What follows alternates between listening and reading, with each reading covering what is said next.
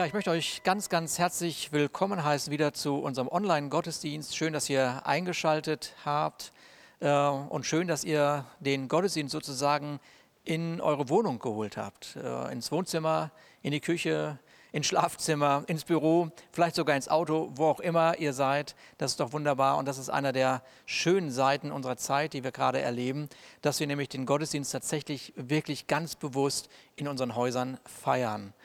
Ähm, dennoch freue ich mich auf heute Abend, weil wir hier in Eutin heute Abend unseren ersten Gottesdienst wieder in unseren Räumlichkeiten feiern werden. Und natürlich wird das in einer abgespeckten Form sein. Und es wird auch anders sein, als äh, es vor ein paar Wochen noch hier so gang und gäbe war. Aber wir wollen ja gar nicht eine Art von Gottesdienst feiern, sondern was auf unserem Herzen ist, wir wollen Gott feiern. Und das kann man wo auch immer machen, wie auch immer machen. Äh, es ist einfach eine Fokussierung auf Gott notwendig. Und das soll hier stattfinden. Und da freue ich mich drauf. Und natürlich freue ich mich auf jeden, der sich so ein Ticket ergattert hat und dabei sein wird. Ähm, ja, und die es nicht geschafft haben, in den nächsten Wochen werden wir solche Gottesdienste ja hier gemeinsam feiern werden. Ähm, ich weiß nicht, äh, ob du das auch in der letzten Zeit immer wieder mal gehört hast, nämlich, ah, ich würde ganz gerne wieder zurück zur Normalität. Ich bekam die Tage so eine WhatsApp-Nachricht, äh, die hat so gelautet, so in etwa, äh, kann nicht mal jemand den Schalter betätigen und dann ist alles wieder wie früher oder alles wieder normal? Und Tatsache ist ja, dass wir eine bestimmte Vorstellung haben von dem, was Normalität ist oder was normal ist.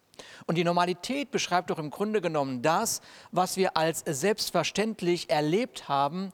Und wir müssen wahrscheinlich gestehen, dass das, was wir, das, was, nachdem wir uns jetzt irgendwie sehnen und sagen, oh, da möchte ich gerne wieder hin, in der Zeit, als wir es gelebt und erlebt haben, gar nicht so sehr wertgeschätzt haben.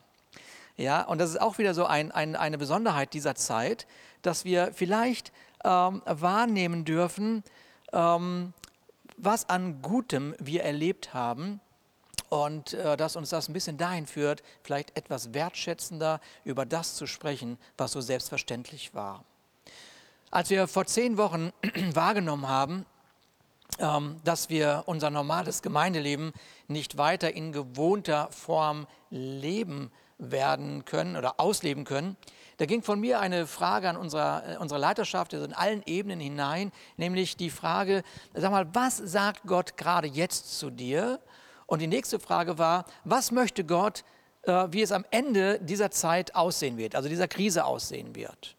Und warum habe ich diese Frage gestellt? Ganz bewusst, nämlich weil ich eine ganz bestimmte Sichtweise von Gott habe. Und die Sichtweise ist, dass Gott immer, immer der Gewinner ist.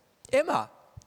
Und wenn ich, und das zweite ist, wenn ich einen Blick in die Bibel werfe, dann äh, schaue ich mir die Geschichten an von Menschen, die auch durch Krisen gegangen sind, aber in dem Moment, wo sie sich auf Gott verlassen haben, jede dieser Geschichten ein, ein wunderbares Ende gefunden haben oder ein siegreiches Ende gezeigt haben.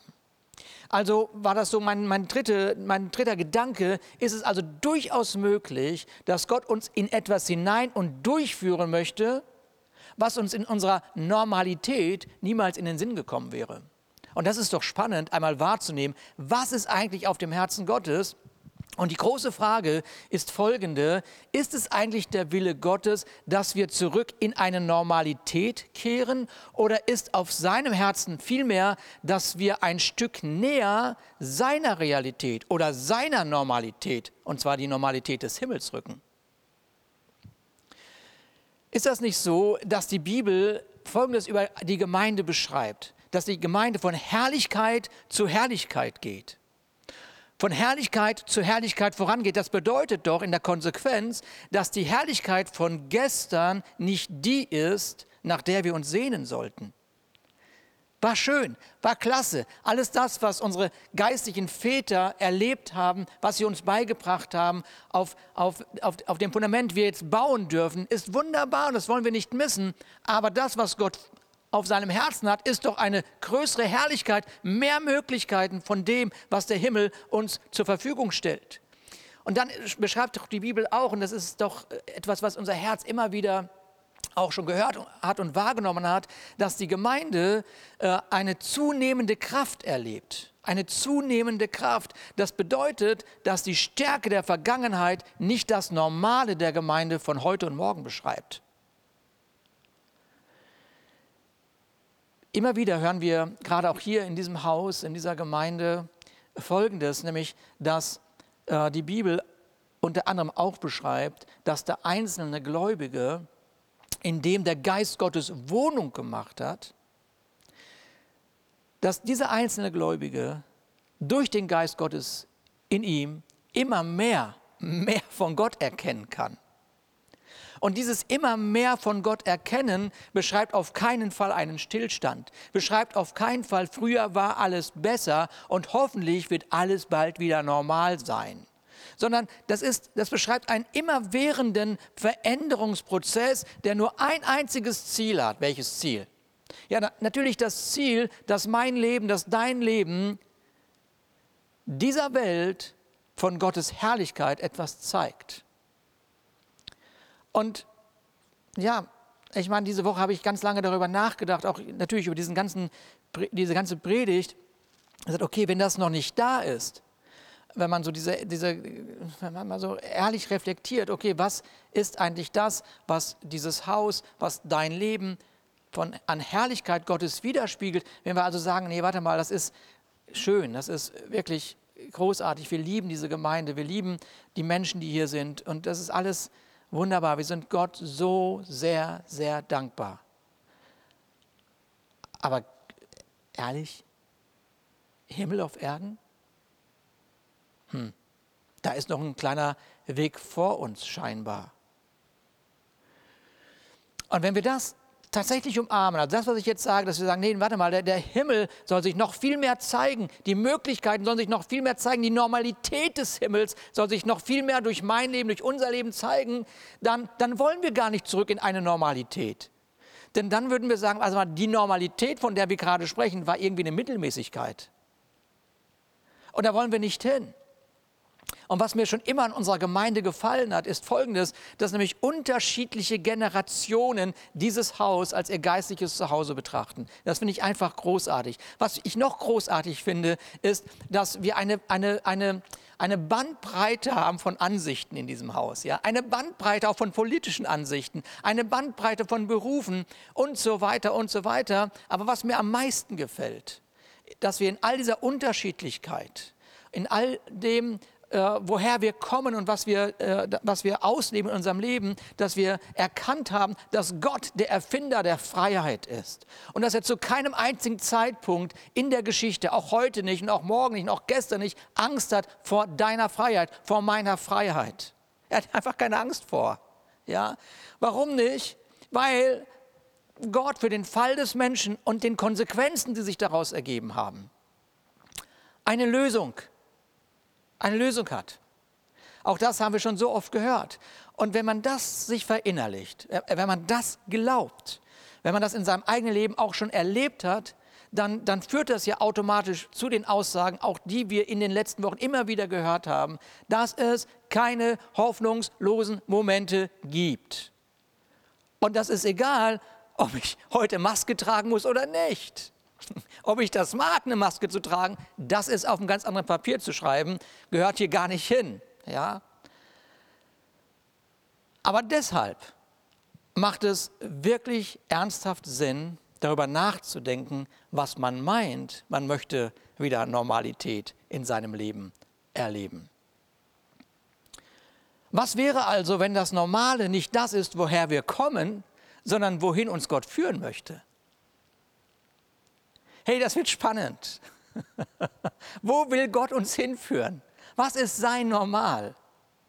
Ist das nicht so, dass als du Jesus Christus dein Leben anvertraut hast, die Auferstehung von Jesus Christus wie ein Aufruf in deinem Leben war nach einer Möglichkeit des Neuanfangs?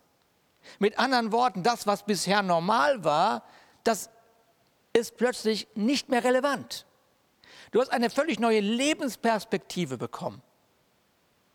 Und es bleibt immer wieder, die Auferstehung von Jesus Christus ist der Aufruf zu einem Neuanfang, zu einem neuen Lebensstil, der das Normale dieser Welt tatsächlich blass erscheinen lässt. Ein Vers, der mich äh, so also überwältigt hat diese Woche, äh, ist folgender, nämlich aus 1. Johannes 4, Vers 4 bis 5. Da heißt es, denn alles, was aus Gott geboren ist, überwindet die Welt. Ich könnte hier, ich könnte, schade, dass ihr nicht da seid. Wir würden jetzt natürlich aufstehen und jubeln. Alles, was aus Gott geboren ist, überwindet die Welt. Wer ist aus Gott geboren? Einmal die Hände hochheben. Wer ist aus Gott geboren? Das muss uns aufstehen lassen und sagen, ja Gott, ich bin aus dir geboren. Danke.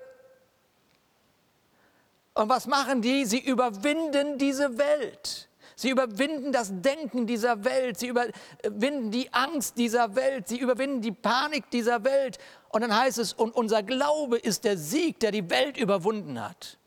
Wow, das ist so ein starker Vers, ich bin total begeistert. Und dann scheinbar ja, ging das dem Johannes, der das geschrieben hat, auch so, denn er sagt, ich muss das nochmal wiederholen. Er sagt, wer ist es aber, der die Welt überwindet? Wenn nicht der, der da glaubt, dass Jesus Christus der Sohn Gottes ist. Ich glaube das. Ich glaube, Jesus Christus ist der Sohn Gottes. Und wenn es dir da noch, äh, wenn, wenn du da nicht sicher bist, liest doch einfach mal im Neuen Testament Kolosser, das ist ein Brief im Neuen Testament, Kolosser Kapitel 1. Liest du einfach mal durch.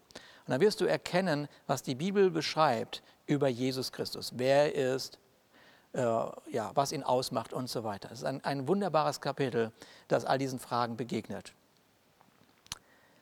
Ja, wo ist das Problem? wenn, wenn das wenn das ist das, woran du glaubst, dass uns, unser Glaube der Sieg ist, der die Welt überwunden hat, ja, wo ist denn dann das Problem? Nee, es ist nicht so wie früher. Na gut.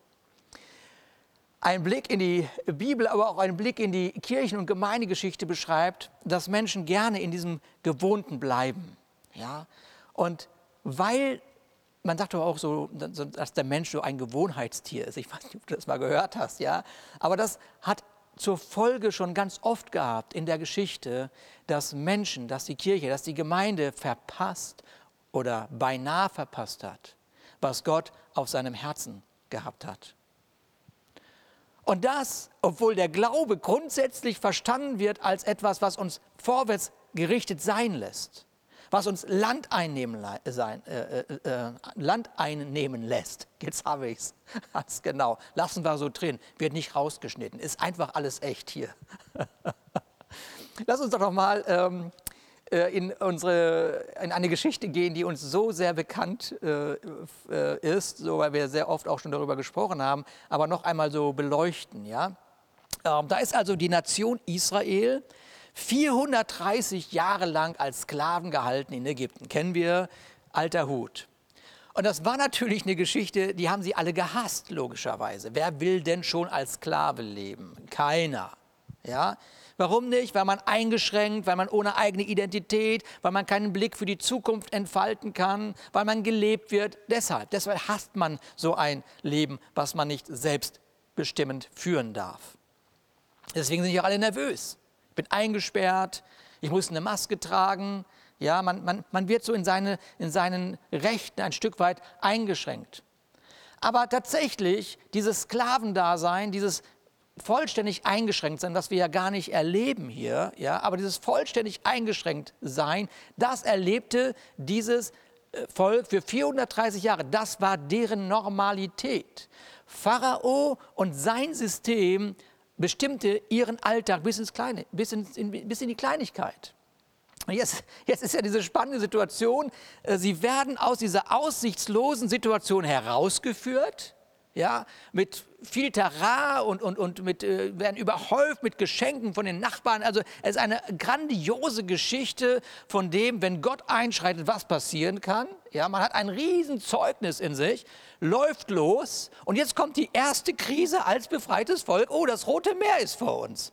Okay, die erste Krise ist da. Wir sind zwar befreit, aber haben eine Krise. Was wollen wir? Was macht dieses Volk? Echt spannend. Sie sehnen sich zurück nach dem Ort, woher sie gekommen sind. Sie schauen sich den Mose an, der sie rausgeführt hat und sagt, hey Mose, in Ägypten gab es auch ein Grab, da hätten wir lieber da sterben sollen. Hammer. Sie sehnen sich zurück an den Ort, woher sie gekommen sind. Und das passiert ihnen nicht nur einmal.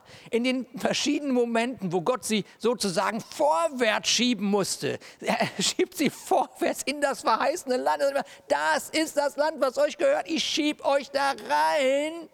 Wollten sie immer besseren Wissens in dem Moment, wo sie in eine Krise gekommen sind, wo sie mit ihrer Denkweise konfrontiert worden sind, wo sie Entscheidungen treffen sollten aufgrund dessen, was sie an Zeugnis von Gott in sich getragen haben und gescheitert sind, dass sie nichts begriffen haben von dieser Größe Gottes, wollten sie zurück nach Ägypten, obwohl sie wussten, Versklavung und Tod erwartet sie dort.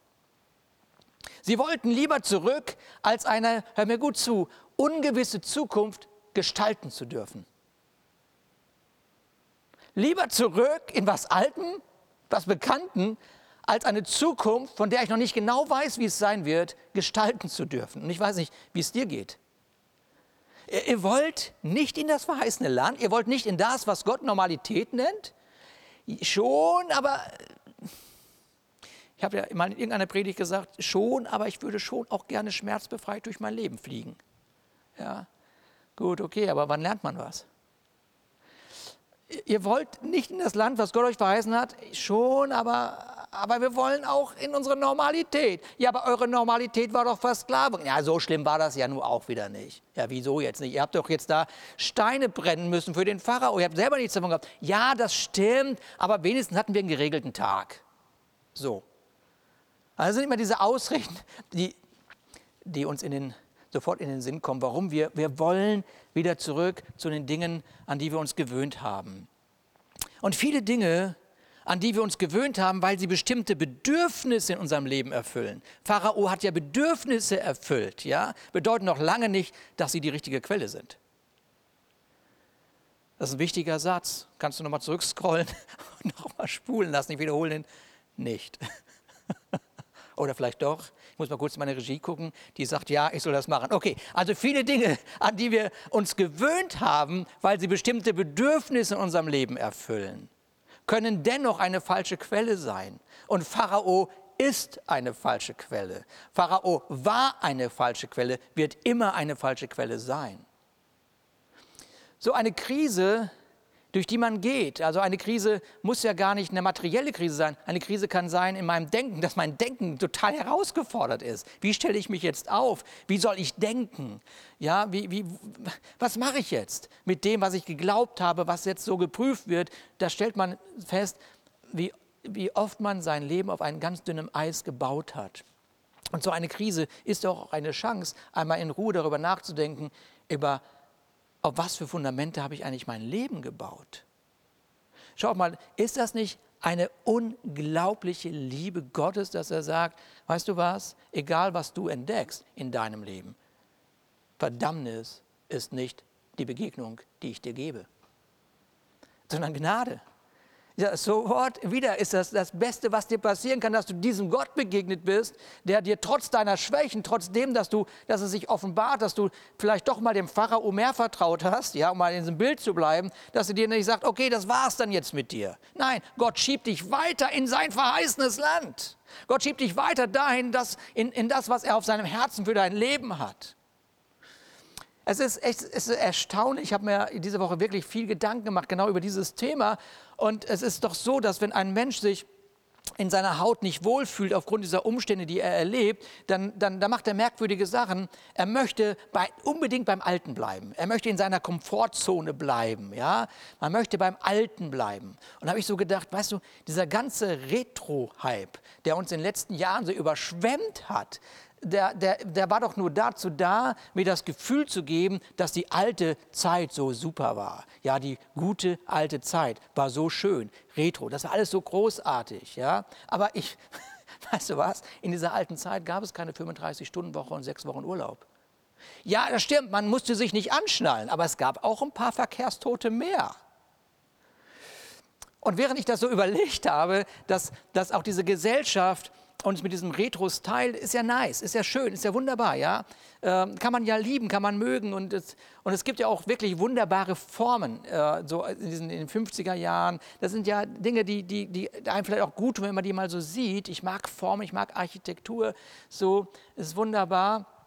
Ähm, äh, aber es gibt ein immer wieder, oder es soll einem, in einem das Gefühl wecken, früher war es besser. Früher war es schöner, früher war es romantischer, früher war es gemütlicher. Und ich weiß nicht, ob du zu denen gehörst, die äh, Mittelaltermärkte äh, mögen. Äh, was ich auch wahrgenommen habe, so, dass, dass so Mittelaltermärkte sind ja auch im Kommen gewesen sind im Kommen irgendwie. Man, man schaut sich alte Handwerkskunst an, was schön ist auf jeden Fall. Handwerk ist ja sowieso was ganz Wunderbares, ja. Aber man versucht den Besucher so in eine Zeit zurückzuversetzen, in der man zum Glück nicht gelebt hat. Zum Glück nicht. Das Mittelalter war keine gemütliche Zeit. Auf gar keinen Fall. Zahllose Kinder sind gestorben, bevor sie laufen konnten. Und die, die laufen konnten, wurden vielleicht 30 Jahre alt. Und wer dann noch nicht gestorben war, da war dann Krieg, da war Totschlag. Und wenn das nicht gereicht hat, ja, dann eben eine Seuche oder eine Hungersnot. Perspektive nicht wirklich vorhanden. Wie ist die Zusammenfassung des Mittelalters? Schmutzig, brutal, kurz. Punkt aus. Das war ein kurzer Exkurs. So, Israel, Israel, wer zurück, musste durch das Rote Meer, musste durch das Rote Meer, um der Vergangenheit, um von der Vergangenheit abgeschnitten zu sein. Und nicht mal zurückzukommen. Nun, natürlich, das Mittelalter ist ja gar nicht unsere direkte Vergangenheit. Und doch mache ich mir Sorgen, ein Stück weit Sorgen, dass wir uns danach sehnen, was uns so bekannt vorkam. Und was dann passiert ist, dass wir nicht wahrnehmen, was auf dem Herzen Gottes ist für heute und für morgen.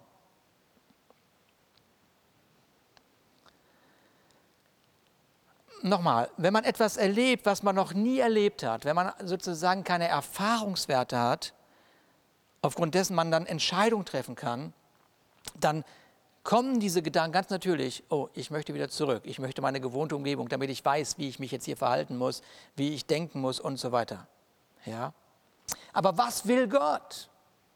Was will Gott? Was ist das, was Gott will, was zum Ausdruck kommen soll? Nochmal eine Geschichte aus dem Alten Testament, ähm, für die meisten wahrscheinlich auch sehr bekannt. Äh, sie wird von Daniel beschrieben. Daniel wird mit seinen Freunden einer ganzen Generation aus seiner Umgebung herausgerissen, aus seiner Normalität, Sie werden herausgerissen, nicht auf einer Gentleman-Art und Weise, sondern sie werden brutal herausgerissen, gefangen geführt und kommen in eine neue Kultur, in eine völlig neue Umgebung.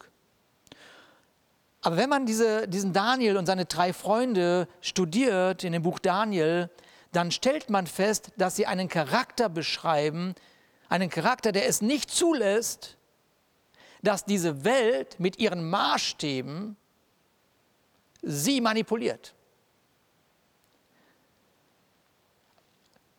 Einen Charakter, der beschreibt, die Kultur, die diese Welt lebt, erreicht uns nicht. Und es gibt so viele spannende Momente in deren, deren Leben, die sich lohnen, einmal in Ruhe zu studieren.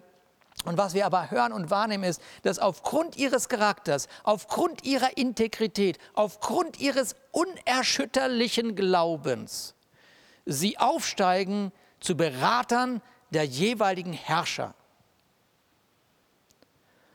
Und es ist, es ist, es ist so gewaltig.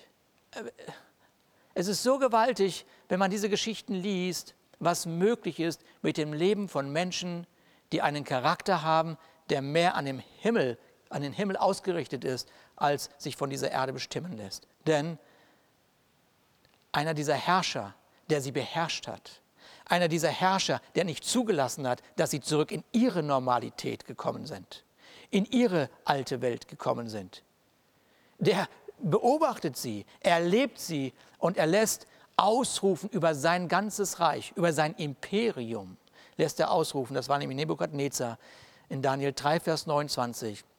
so sei nun dies mein Gebot. Wer unter allen Völkern, Nationen und Sprachen den Gott, und jetzt kommen die drei Namen von den Jungs, Schadrachs, Meschachs und Abednego, lästert, also wer nur lästert, der soll in Stücke gehauen und sein Haus zu einem Schutthaufen gemacht werden, denn es gibt keinen anderen Gott als den, der so retten kann. Wow. Jetzt stell, stell dir nochmal die Frage, was ist das Normale bei Gott? Und du kannst natürlich sagen, oh, das Alte Testament, hier soll ein Schutthaufen. Ja, sorry.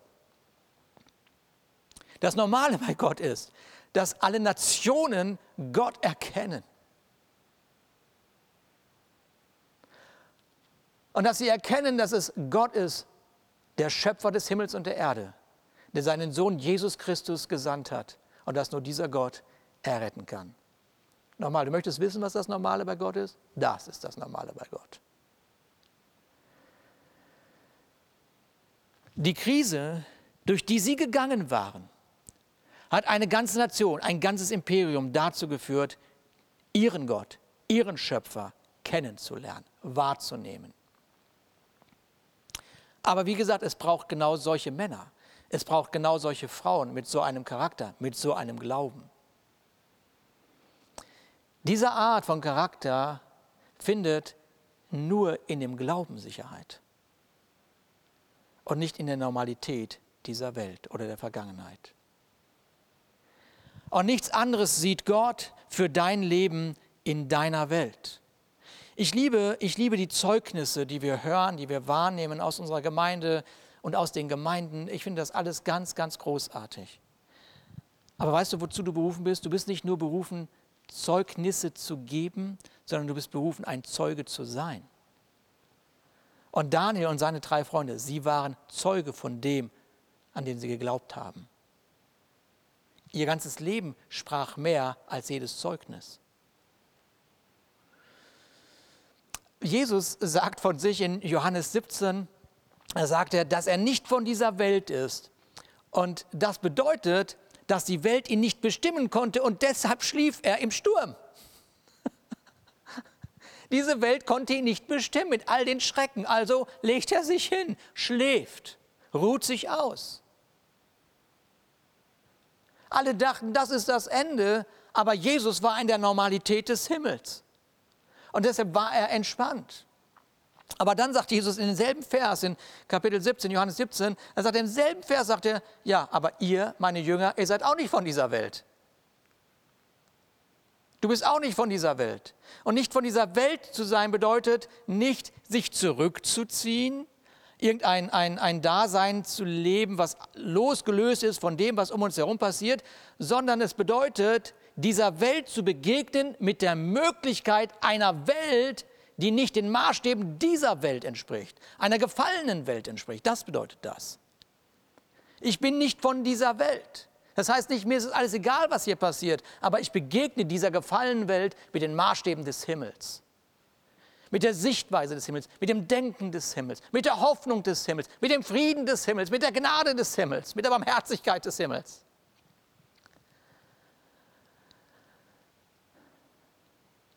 Paulus ruft den Lesern seines Römerbriefs äh, zu, was Gottes Maßstab ist.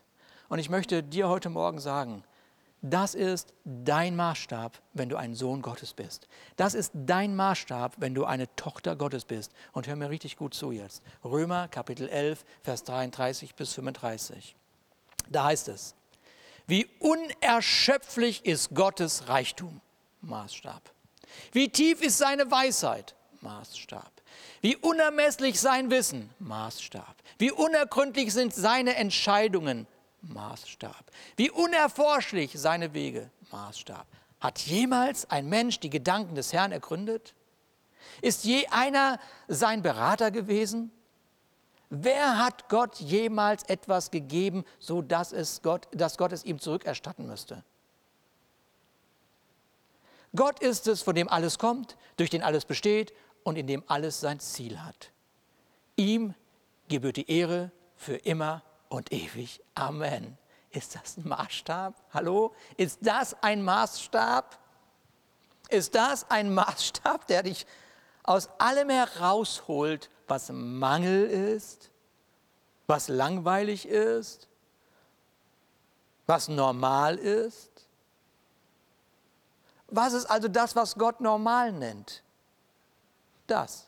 Was ist das, was Gott normal nennt? Dein Glaube. Dein Glaube ist bei ihm normal, denn dein Glaube ist eine feste Zuversicht, ein Nichtzweifel an dem, was man nicht sieht. Dein Glaube ist eine Zuversicht, diese Maßstäbe, die Gott hat, die Gott ist, zu leben, zu erleben, auszuleben und in diese Welt zu geben. Noch ein, zwei letzte Gedanken. In Krisenzeiten haben mutige und kluge Menschen schon immer investiert. In Krisenzeiten haben mutige und kluge Menschen schon immer investiert. Ich habe in den letzten Wochen aus verschiedenen Gründen mich mit diesem Wort investieren beschäftigt, auch mit Carmen, meiner Frau zusammen. Und ich habe Folgendes entdeckt, nämlich woher dieses Wort investieren überhaupt kommt. Das kommt aus dem Lateinischen, lateinischen investiere und bedeutet ursprünglich das rituelle Einkleiden von Priestern und Senatoren. Man zieht sich ganz bewusst für eine bestimmte Sache an, und zwar von Kopf bis Fuß. Man hat etwas vor und darum rüstet man sich so gut es geht. Gute Investoren sind also Optimisten weil sie an eine Zukunft glauben. Und diese Zukunft erträumen sie sich nicht, sie ersehnen sie sich, sich nicht, sondern sie leben sie heute und zwar Schritt für Schritt. Nochmal, es bedeutet einkleiden. Ursprünglich ein, das Einkleiden von Priestern und Senatoren. Vielleicht klingelt etwas in unserem Herzen oder in unserem Kopf. Als Jesus sein Leben für dich gegeben hat, kam es zu einer Konsequenz, die dem Bild des Investierens oder des Einkleidens gleicht. Jesaja 61, Vers 10. Ich freue mich über den Herrn. Ich freue mich über den Herrn. Und juble laut über meinen Gott. Jubel mal laut über deinen Gott in dieser Zeit. Jubel mal laut. Jubel mal laut. Warum? Denn er hat mir seine Rettung und Hilfe geschenkt. Seine, nicht die dieser Welt seine Rettung Hilfe geschenkt. Er hat mich, Achtung, mit was? Mich mit Gerechtigkeit bekleidet. Da ist dieses Investieren. Er hat mich mit Gerechtigkeit bekleidet wie mit einem schützenden Mantel.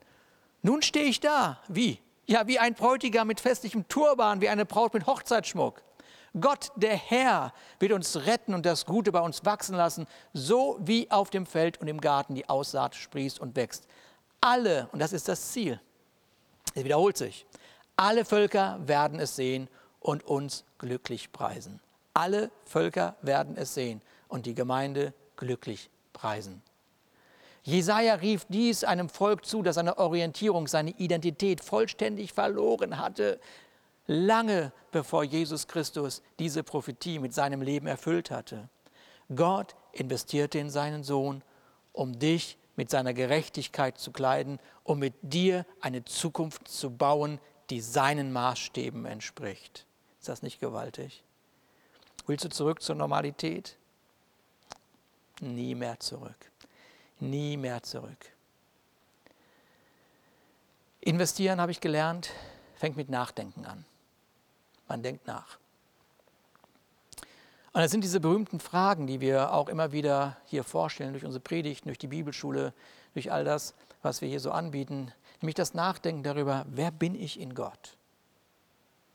Und dann, was ist mir durch Gott gegeben worden?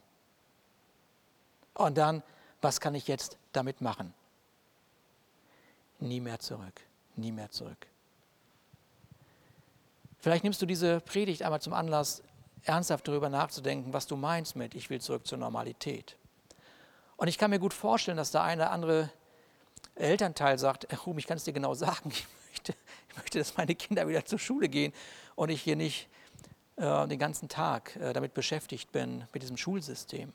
Ja, ich, ich ahne, was viele erleben und weiß, dass das ein Ausnahmezustand ist und man sehnt sich da nach einer Normalität zurück. Und trotzdem könnte es sein, dass äh, du diese Normalität mit einem anderen Blick anfängst zu betrachten. Mit einem dankbaren Herzen für die Lehrer, die sich um die Kinder kümmern, Tag für Tag, die das, was du jetzt zehn Wochen erlebt hast, jeden Tag, viele, viele Jahre erleben. Nicht nur mit deinem Kind, was ja ein Ausnahmekind ist, logischerweise ist ja das Beste, ja, sondern mit allen möglichen Kindern. Und vielleicht ist das ein Anlass zu sagen, okay, also wenn ich jetzt zurück in die Normalität gehe mit diesem Thema, dann werde ich mich aber nicht mal normal verhalten. Ich werde mal einen wertschätzenden Brief an die Schule schicken. Ähm, umgekehrt, die Lehrer vielleicht in dieser Situation ist nur ein Beispiel, wenn man darüber nachdenkt, wie wertvoll Eltern sind. Ja. Und wie gut es ist, mit Eltern zusammenzuarbeiten, um einem Kind eine Identität zu geben und eine Zukunft zu bauen. Gott ist voller Reichtum, voller Möglichkeiten. Warum also nicht genau so eine Krise nutzen, um nachzudenken, was kann ich mit dem Bildungssystem machen? Und das Gleiche gilt für all die anderen Bereiche, in denen wir leben, die so normal waren. Aber vielleicht können wir jetzt dieser Normalität mit einem Geist begegnen, der den Himmel, der den Himmel beschreibt. Und damit das multiplizieren, was auf dem Herzen Gottes ist, nämlich dass diese Welt erkennt, es gibt einen Gott und es gibt Menschen, die mit seinem Geist erfüllt sind und einen Unterschied machen zu den Maßstäben dieser Welt. Amen. Vielleicht hast du heute das erste Mal so eine Art von Botschaft gehört. Du hast gehört, okay, diese Begegnung mit Jesus kann zu einem Neuanfang führen. Und ähm, vielleicht möchtest du genau diesen Neuanfang erleben. Und äh, ich möchte dich dazu einladen, dein Leben tatsächlich, dein Leben tatsächlich Gott zu übergeben, sagen wir. Ja, wir geben Gott unser Leben, lassen ihn den Herrn sein, lassen seine Maßstäbe unser Leben bestimmen. Und nochmal, wir haben ja gerade gehört, Gott ist ein Gott der Freiheit. Er kontrolliert seine Beziehung nicht zu dir. Er kontrolliert dich nicht. Er liebt deine Freiheit. Du bestimmst das Maß, wie sehr er oder wie viel er dir anvertrauen darf, wie viel er dich leiten darf. Ja, du entscheidest das immer. Aber wenn du dein Leben Jesus anvertraust, passiert Folgendes. Du wirst sein Sohn oder wirst seine Tochter und du hast Zugriff zu den Maßstäben des Himmels. Und das macht den Unterschied. Ja, ich würde jetzt einfach ein Gebet vorbeten. Und wenn du möchtest, darfst du das gerne nachbeten. Und, ähm, und wenn du dieses Gebet gebetet hast und ähm, dann darfst du dich gerne bei uns melden. Wir äh, kommen gerne in Kontakt mit dir und äh, helfen dir vielleicht die ersten Schritte als äh, Christ zu gehen, wahrzunehmen, was es bedeutet, mit Jesus Christus ein neues Leben zu beginnen. Okay. Vater, ich komme jetzt zu dir. Ich möchte genau diesen Neuanfang in meinem Leben haben. Und als erstes bitte ich dich um Vergebung. Vergebung, dass ich mein Leben nicht mit dir gelebt habe. Vergib mir meine Schuld. Reinige mein Leben. Ich danke dir, dass dein Sohn dass dein Sohn am Kreuz alle Schuld getragen hat. Ich glaube an das Werk deines Sohnes. Und ich danke dir, dass du mich jetzt als dein Sohn oder Tochter annimmst. Danke, dass du mich jetzt mit deinem Geist erfüllst. Danke, dass du mich von jetzt an leitest. Danke, dass ich mit, mit, deinem, mit deinen Maßstäben dieser Welt, meiner Welt, begegnen darf. Amen. Amen. Also, nie mehr zurück, hin zu der Normalität Gottes. Ich wünsche euch eine richtig, richtig gute Woche und das Erleben von dieser Normalität, von dem Maßstab des Himmels.